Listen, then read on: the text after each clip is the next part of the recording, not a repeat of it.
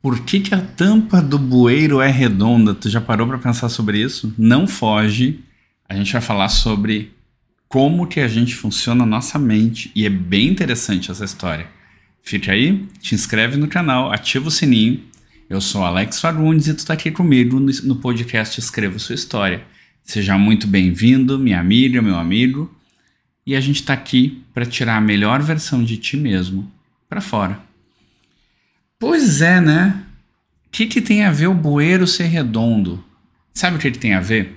Eu tava ouvindo a história que o Jeff Bezos, o cara que criou a Amazon, tava dando uma palestra numa escola e aí um rapaz, uma faculdade, na verdade, e um rapaz deu carona para ele e se demonstrou bem interessado em, em, em trabalhar na Amazon, né? Quando o Jeff Bezos entendeu isso, ele começou a fazer meio que uma entrevista de emprego e daqui a pouco perguntou pro rapaz: por que, que a tampa do bueiro é redonda? O rapaz foi pego meio desprevenido e tudo, deu uma resposta mais ou menos. E o Jeff Bezos, é, tá certo, beleza, pode ser. Não era uma resposta muito criativa. Mas o cara parece que acabou sendo contratado, não sei. Não vem ao caso. Vem ao caso o seguinte: quantas coisas na vida a gente se acostumou, a gente viu, passou a fazer parte da rotina e a gente não se pergunta o porquê que aquilo é assim. A gente perde aquela curiosidade de quando a gente é criança.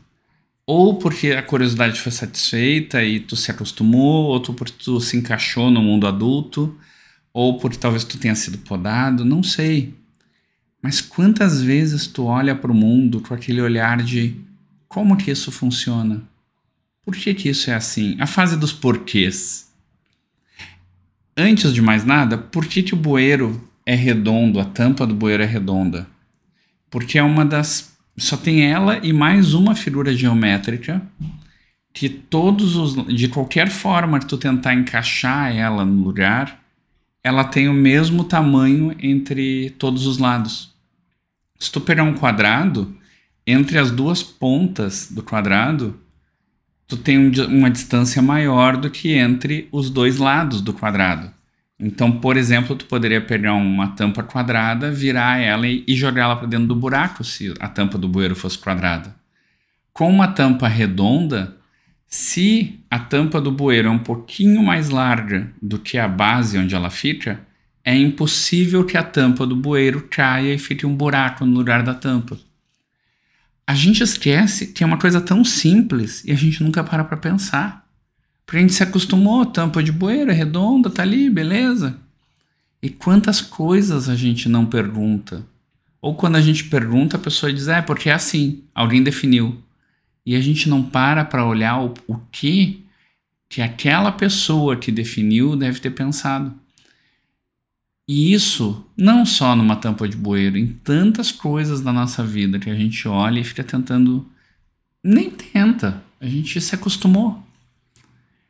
E quando a gente perde essa visão da criança, quando a gente perde esse brilho de tentar entender por que, que o mundo funciona, a gente fica adulto e às vezes a vida fica mais preto e branco, né?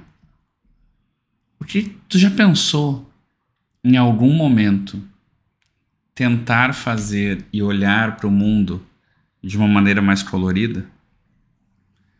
Fica a dica para hoje e até amanhã.